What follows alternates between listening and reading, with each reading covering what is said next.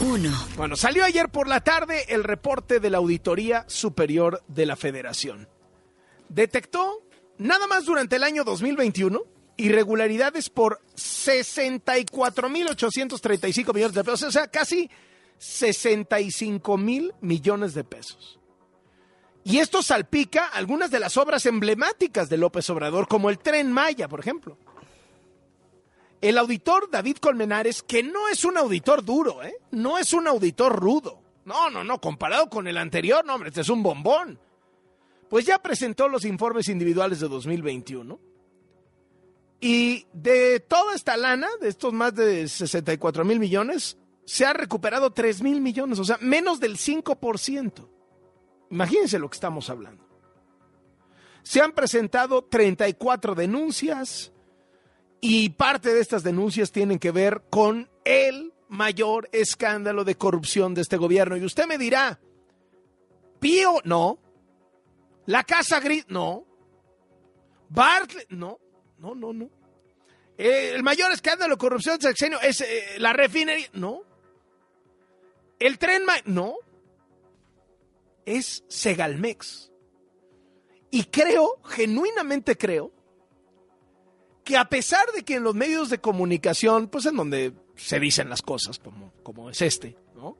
Porque pues ya sabe que hay, hay muchos que, que nada más están como viendo por otro lado, ¿no? Pero en los medios de comunicación donde se dicen las cosas, creo que nos ha faltado eficacia para comunicar la gravedad del escándalo de corrupción de Segalmex lo que antes era con Azupo, porque es el doble de la estafa maestra.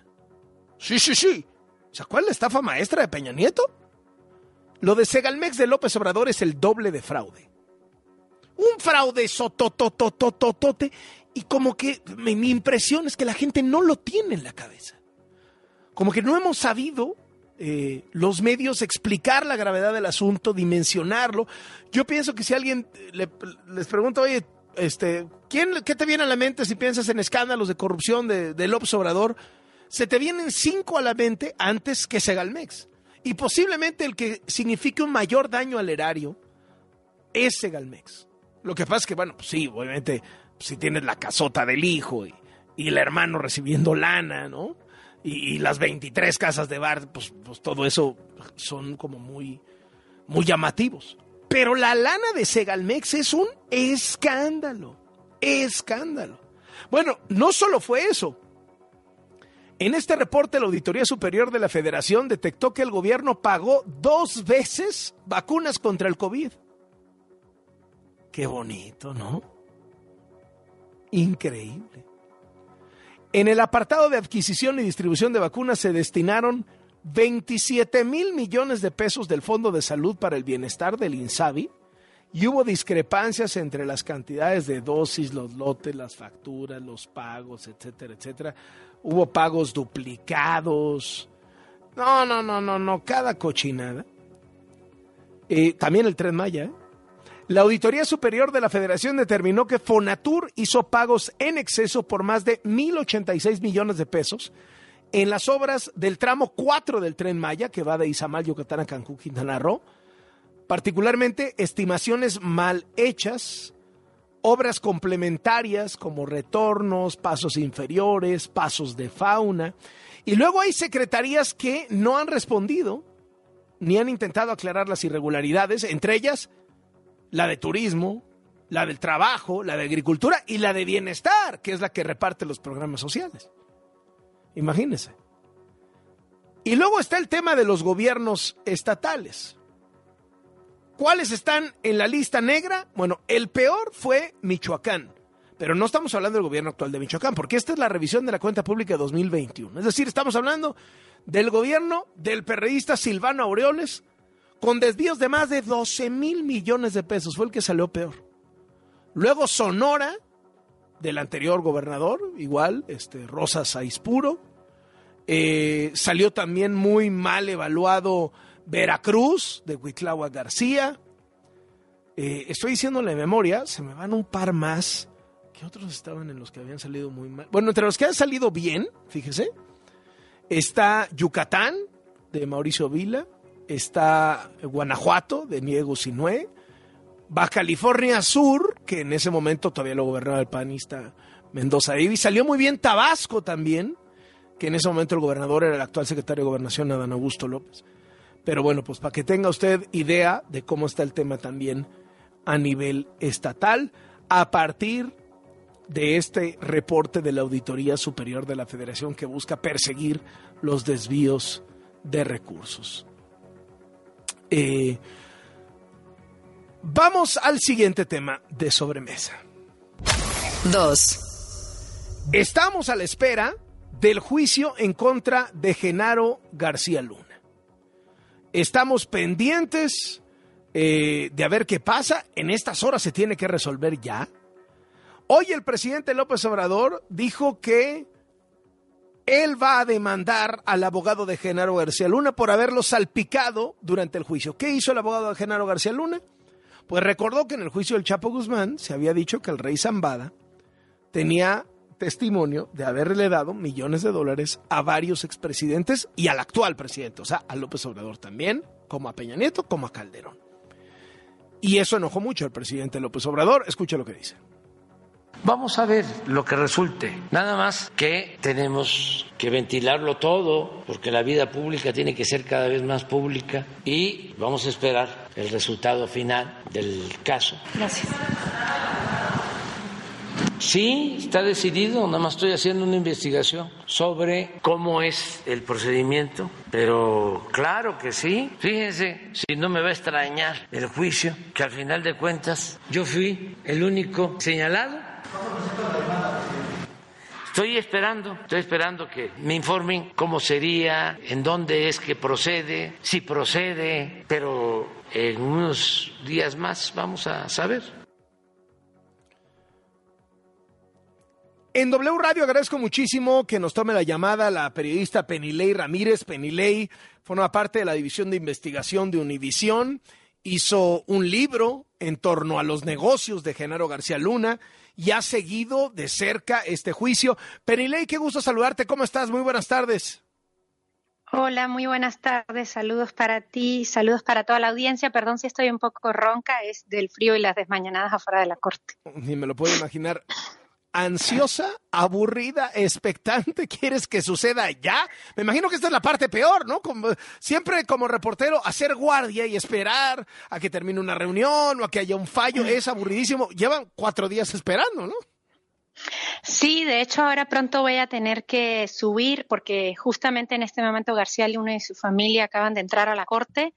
Acabamos de recibir una nueva nota del jurado. Están pidiendo más información sobre el testimonio del rey Zambada al que te referías ahora con lo de López Obrador, y pidieron información sobre eh, eh, una incautación de 5 toneladas de cocaína en un submarino en 2008. Esto nos da a pensar que los jurados ya estarían en la revisión del primer cargo y por, por las instrucciones que les dio el jurado nos haría pensar que ya están casi al final de su labor. Pero bueno, todo son especulaciones, como dices, han sido muchas horas de estar esperando. Llegué yo hoy a las 3 de la mañana al juzgado, afuera de la corte. Eh, hay colegas que han estado aquí desde medianoche. Y, y son muchas horas de ir y venir. Los jurados mandan notas al juez pidiendo más documentos o pidiendo, haciéndole preguntas al juez. Y esa es la única ventana que tenemos para, para especular un poco sobre qué tema están deliberando, cuál de los cargos. Pero bueno, puede ser en cualquier momento, mientras más tiempo pase. Por supuesto, es una buena noticia para la defensa, porque eso quiere decir que no todos los jurados están de acuerdo. Así que si fueran, lo que nos han dicho acá en la Corte es que si fueran eh, una declaratoria de culpable, pues debería ser pronto, mientras más tiempo tarde, más nos inclinaríamos a pensar que pues hay un fuerte debate entre los jurados respecto a cuál será la suerte de García Luna. Hay, hay, digamos, un punto intermedio, Penilei, entre declararlo totalmente culpable y totalmente inocente. O sea, lo pueden declarar culpable de algo, inocente de algo, etcétera. ¿Y qué pasaría en ese caso desde tu punto de vista? Sí, hay varias, varios, eh, digamos, eh, perdón que ahora estoy pensando en inglés, eh, hay varios, varias posibles salidas a este juicio. En, el, en, la, en, la, en la, o sea, el, el, jurado no va a decidir si él era corrupto o no era corrupto. El jurado tiene que decidir sobre cosas muy específicas. Y son cinco cargos. El primer cargo es que él participó en una empresa criminal contigua, es decir, que durante más de 10 años él estuvo trabajando al menos con cinco personas para ayudar al cártel de Sinaloa a traficar la droga. El día que presentaron los argumentos de cierre, la fiscal presentó una tabla muy grande con exfuncionarios todos, la mayoría de la Policía Federal, de los que se habló en el juicio. Y lo que les dijo a los jurados, ustedes elijan cinco de estos, los que más les gusten porque son muchos, y con cinco ya tienen para declarar que él eh, estuvo participando en esta empresa criminal. Y para probar que fue continua, presentaron distintos counts, se llaman en inglés distintos eventos, que fueron distintos eh, momentos en que se incautó droga y hubo testimonios en el juicio que hablaban de la posible participación de García Luna respecto a esos. Ese es el cargo más difícil, es el primer cargo y es el que en el que creemos que está en este momento el, el jurado. Después de eso hay tres cargos más que son conspiración para traficar cocaína en distintos momentos. El primero es un cargamento que llegó en 2002 a Estados Unidos, el último fue en 2009. Y ellos van a decidir, no van a decidir sobre cosas en general, sobre si él era buena o mala persona o mal, sobre si tuvo responsabilidad en estos hechos muy concretos. Eh, el último cargo que es, digamos, el más sencillo para el jurado de decidir, es si él mintió en su eh, solicitud de residencia en 2010, eh, de ciudadanía en 2019. García Luna, que ya era residente en Estados Unidos, pidió la ciudadanía. Y ahí una de las preguntas del cuestionario es si él había cometido alguna vez un crimen y no lo había reportado. De manera que si lo declaran culpable de alguno de los primeros cuatro cargos, tendrían que declararlo culpable también de este quinto, porque pues, habría cometido un delito y no lo reportó. Entonces, los escenarios son que lo declaren culpable de todos los cargos, que lo declaren culpable al menos de dos cargos, es decir, uno de los cuatro primeros más el de mentir. Y el quinto. El quinto es como el automático, ¿no? Si caen los primeros, Exacto. alguno de los primeros cuatro. Si caen uno de los primeros cuatro, caería también el quinto, o que lo declaren no culpable a todos. Y lo último es que, y esto es un asunto importante, cómo funciona la justicia estadounidense, los 12 jurados tienen que estar de acuerdo, tiene que ser una decisión unánime. Entonces, si uno de los jurados no está de acuerdo, eh, eso se considera un mistrial en Estados Unidos. Entonces significa que el juicio, digamos, se cancela y tendrían que volver a hacer un nuevo juicio con otro jurado y con de nuevo volver a hacer todo otra vez. Entonces, los tres escenarios ahora es culpable de todo, culpable de alguno o algunos de los cargos, no culpable de ningún cargo o no se puede tomar una decisión, el jurado no se pone de acuerdo y en algún tiempo habrá que volver a empezar. Penilei, eh, ¿Qué cargos sentiste más robustos contra García Luna? ¿Qué cargos sentiste más débiles? Y en ese sentido, tú como conocedora de este tema, tú que has investigado a García Luna, etcétera, ¿cómo viste a la fiscalía y cómo viste a la defensa? ¿Quién estuvo más fuerte? ¿Quién estuvo más débil? ¿Qué tal el papel que desempeñaron? ¿Tu percepción? Bueno, como tú dijiste en la presentación, yo escribí un libro sobre García Luna. Yo trabajé muchos años en Univisión. Ya no trabajo ahí, ahora dirijo la unidad investigativa de una organización acá en Nueva York que se llama Futuro Media. Y los últimos meses he trabajado en un podcast sobre García Luna y sobre este juicio que se llama USA versus García Luna junto con otra eh, colega y conductora María Hinojosa. Y lo que hemos hecho en este podcast es justamente ir a fondo de cada uno de los cargos y explicarlos. Eh, por lo tanto, ya estoy bastante familiarizada desde antes de que empezara el juicio con estos cargos. Me parece que eh, le pusieron mucha atención al primer cargo. La mayoría de las cosas que vimos durante el juicio eran para responder al primer cargo, porque es el más complejo.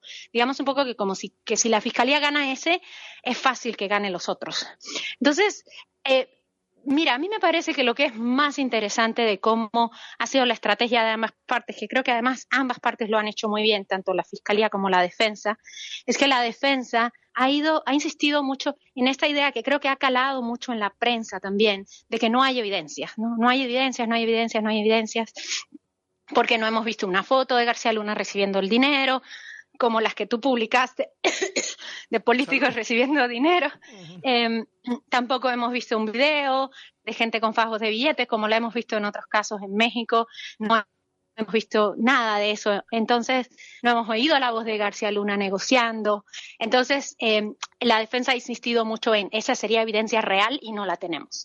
Y lo que ha dicho el, perdón, eso lo ha dicho la defensa, y lo que ha dicho la fiscalía es, ok, no tenemos nada de eso porque García Luna fue muy hábil para cubrir sus rastros todos los años en que estuvo en el poder, pero lo que sí tenemos es una multitud de testigos, una multiplicidad de, de, 27 testigos, que algunos de ellos no se conocen, otros de ellos se odian, otros de ellos no se han visto en más de 15 años y vienen por separado, sin saber ninguno lo que va a decir el otro, a hablar sobre los mismos eventos y a contar los mismos detalles sobre las mismas cosas. Eso es cierto, es cierto que muchos de los testimonios han coincidido, la, la defensa, por supuesto, ha recalcado en las cosas en que no han coincidido, la fiscalía recalca en las que sí han coincidido, pero lo que es un hecho es que sí hemos oído distintas versiones muy similares sobre los mismos eventos contada por gente que pues definitivamente no se conoce, como un policía de la DEA y un narcotraficante o dos narcotraficantes que eran rivales y que por tanto parece poco probable que se hayan puesto de acuerdo. Entonces la fuerza de la fiscalía está en esta repetición, ¿no? En el hecho de que tienes muchas voces contando lo mismo y la fuerza de la defensa es que bueno, tendrás todo eso, pero ¿dónde está la foto? ¿Dónde está la grabación? De manera que es muy incierto. Eh, para el podcast que estamos haciendo, nosotros estamos publicando un, episodio cada semana y para el de esta semana, el que sale este viernes, mm. hemos hecho como una mini encuesta con los reporteros que estamos aquí y, todos piensan cosas distintas. ¿eh? Todos piensan que está muy difícil, que culpable, que no culpable. O sea, es, es un caso en el que no se ve tan claro justamente porque no tienes una prueba irrefutable, lo que en Estados Unidos le llamarían un smoking gun de la foto de él recibiendo el dinero. Qué interesante, qué interesante. Ahora, una última pregunta, Penile Ramírez. Eh, ¿Está a juicio también Estados Unidos? Porque tú, tú, y yo lo hemos platicado en varias entrevistas. García Luna era el Golden Boy de los Estados Unidos. Eh, tenía picaporte en la CIA, en la DEA, en el FBI. Era el niño consentido, era el contacto, el amigo, el hombre de confianza. Era nuestro Our Man en México, ¿no? ¿Qué, nuestro hombre en México. ¿Qué, qué, qué, ¿Cómo queda Estados Unidos con este juicio? Ese es un ángulo que a mí como periodista me fascina de este caso, eh, eh, Carlos. Y por eso fue que cuando yo empecé a trabajar en este nuevo trabajo en junio del año pasado y lo hablé con María Hinojosa, que es ahora mi jefa, eh, decidimos hacer el podcast justamente para ponerle atención a ese ángulo, a decir, bueno, ¿y Estados Unidos qué pintan esta historia? Y por eso hicimos el, ahora lo estamos haciendo ya en español y en inglés, pero empezamos haciéndolo solo en inglés, para decirle a la audiencia, porque a ti, estadounidense, a ti que pagas impuestos. Porque este juicio, o sea, yo no lo he visto en ninguna primera plana de ningún periódico, ¿no? Exacto, y incluso aquí en, en, en, el, en, eh, pues en la sala de prensa hay algunos reporteros, hay un reportero de Vice, hay un reportero de The Intercept, ha estado acá un reportero de Wall Street Journal y de New York Times, pero no, no, no está destacado en, en sus medios, no está destacado en ninguna parte aquí y sigue apareciendo la, prensa estadounidense, a excepción de bueno el trabajo que estamos haciendo nosotros y tal, lo está destacando como un juicio de política mexicana. Yo creo que esto es mucho más, justo por los motivos que tú mencionabas. García Luna gozó de la plena confianza de la DEA, de la CIA, del FBI durante muchos años y le dieron información sensible, le dieron muchísimo dinero de la iniciativa Mérida y ahora eso no ha estado prácticamente en este juicio. Estados Unidos ha sido muy hábil en hacer como que este es un problema de hoy los corruptos mexicanos lo cual es cierto también. Pero ¿qué tal la responsabilidad de la DEA, particularmente en haber confiado en este tipo? Y sabemos, justamente la semana, el viernes pasado, nosotros publicamos eh, una entrevista que yo hice con un exfuncionario mexicano que él me dijo que él escuchó grabaciones de García Luna en oficinas de la DEA, que no se hicieron con autorización de un juez, por tanto no se podían presentar en este caso, pero que la DEA sabía, supo desde mucho tiempo y no pasó nada, siguieron confiando en él. De manera que yo creo que nos toca a nosotros otra vez los periodistas hacer ese trabajo porque por supuesto que la Fiscalía no va a poner a la DEA en juicio, no lo hizo y bueno, ahora solo falta, ya me tengo que ir porque afuera porque ya están en la corte y no sabemos ahora qué es lo siguiente que Una última rapidísima, Penilei. Eh, López Obrador dice, ahora resulta que el más, el más salpicado fui yo. ¿Qué piensas de eso? ¿Crees que hay pues materia como para que después le puedan rascar a López Obrador? Pues mira, lo que hablaron de López Obrador fue una cosa muy concreta. Eh, fue solo un momento, un momento del juicio, igual que con Calderón. Hubo una mención de Calderón en todo el juicio, una, una mención de López Obrador en todo el juicio. De Calderón, el fiscal Edgar ya dijo, bueno, yo supe que en una reunión Calderón y García Luna habían dicho que la línea para el trabajo era a favor del Chapo. Sobre López Obrador lo que dijo en efecto la García Luna fue que eh, Zambada en una de sus reuniones con los fiscales les había dicho que él entregó 7 millones de dólares para campañas políticas en México y que eran para López Obrador. Y luego, en, en, el estrado, en ese momento, Zambada se corrige a sí mismo y dice, bueno, yo sí entregué 7 millones de dólares para campañas en México, dijo que se las entregó a Gabriel Regino cuando trabajaba para el gobierno de la ciudad, pero dijo, pero yo nunca le he dado dinero a López Obrador. Eh, y es verdad que, que el abogado se veía muy insistente en eso. Exacto, entonces, y luego Zambada dijo, no puedo haber yo dicho eso porque yo nunca le he dado dinero a López Obrador.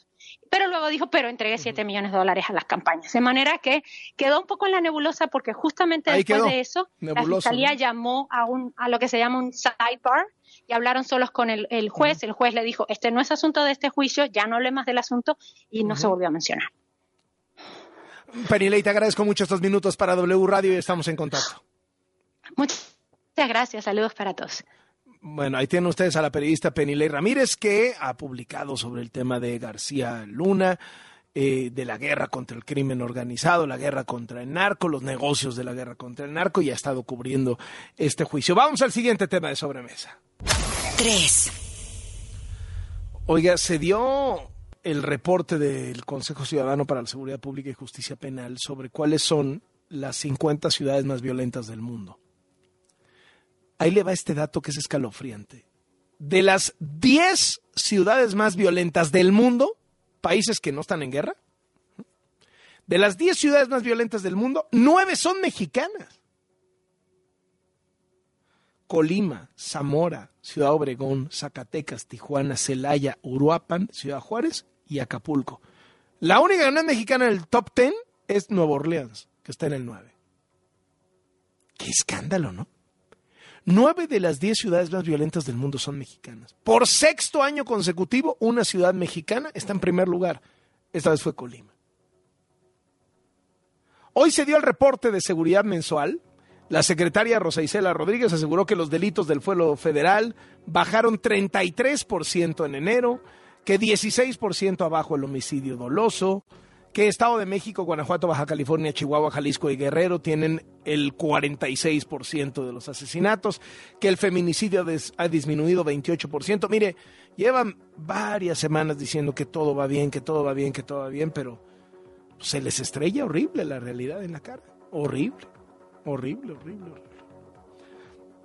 Por cierto, López Obrador pues anda en pelearse con quienes van a ir a la manifestación al Zócalo este domingo 26 de febrero para protestar contra el deseo obradorista de acabar con el INE.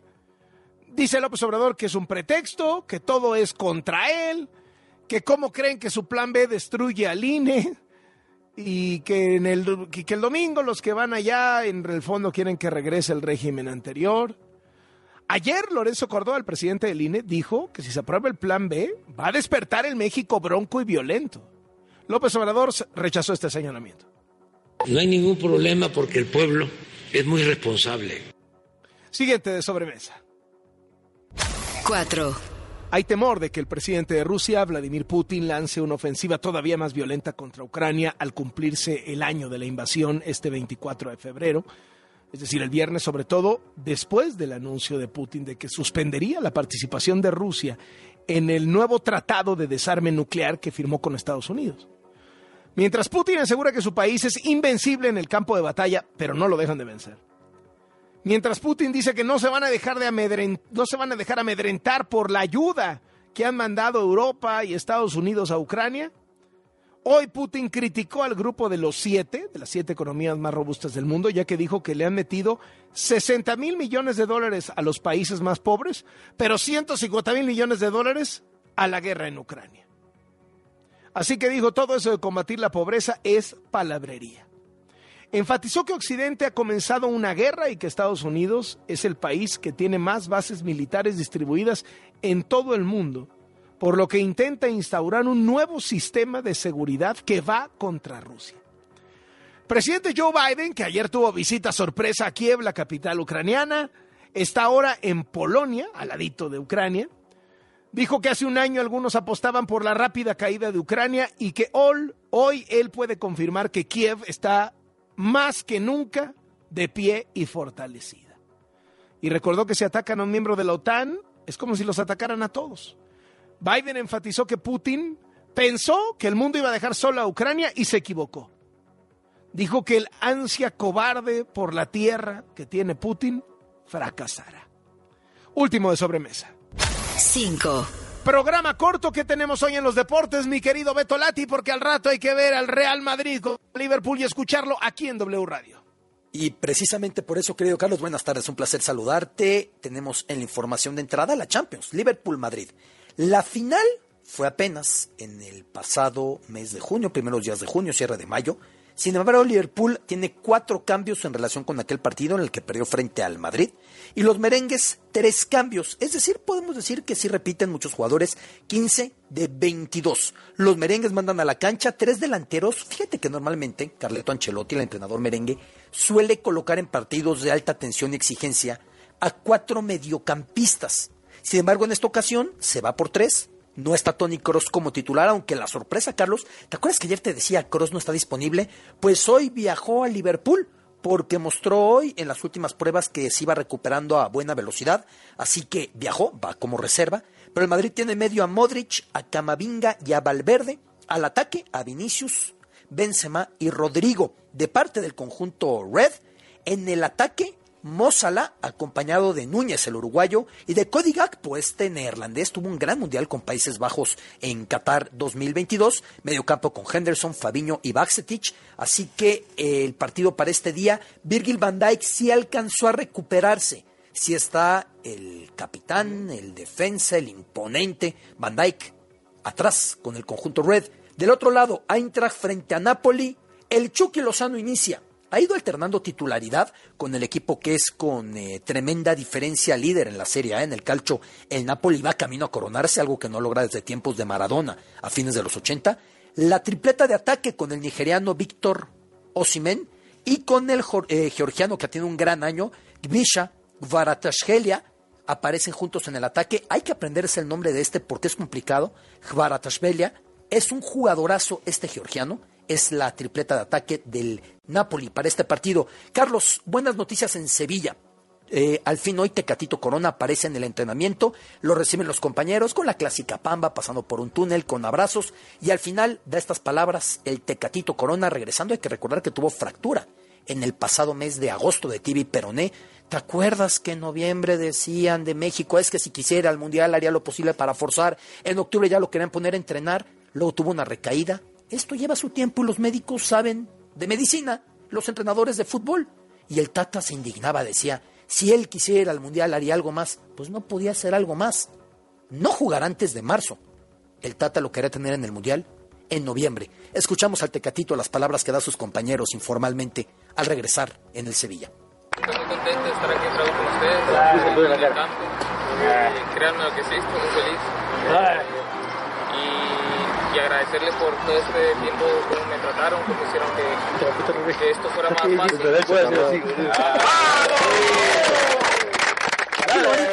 Porque es entre la guasa, entre la broma, todo esto es informal cuando de estas palabras con San Paolo y su entrenador, cuando él seleccionó eh, Julen Lopetegui, quien lo había dirigido en Portugal, era quien llevaba al Sevilla, fue destituido, llegó San Paoli, quien alguna vez dirigiera a la selección de Chile, a la selección argentina en el pasado Mundial de Rusia, Así que Tecatito está de regreso. La última, Carlos. Saúl El Canelo Álvarez volverá a pelear en Guadalajara 12 años después. Sí. Vi ayer el gobernador hizo un video junto con el Canelo, ¿no? Subieron un video juntos a las redes sociales. 200 años de que Jalisco es estado libre y soberano. Y para festejarlo, indicar. unos cates del Canelo. Y entendiendo que Guadalajara, pues de los grandes deportistas mexicanos de los últimos años, tiene a muchos, ¿no? O sea, si nos vamos al automovilismo, pues es claro con Checo. Si nos vamos al golf, pues es claro con Lorena. Ah, este, para donde movamos la mirada, evidentemente en el box con, con el Canelo y en tantos, tantos rubros más. Eh, Guadalajara, por supuesto, en el fútbol también. Así que el Canelo, todo hace indicar que va a pelear en el estadio Jalisco, todavía no queda claro. Y todo hace indicar que será para el mes de mayo. Así que el Canelo regresa a Guadalajara para una pelea de box en este marco de los 200 años de la tela de Occidente, Carlos. Muchísimas gracias y estamos en contacto. Mañana platicamos de Champions. Saludos. Hasta luego.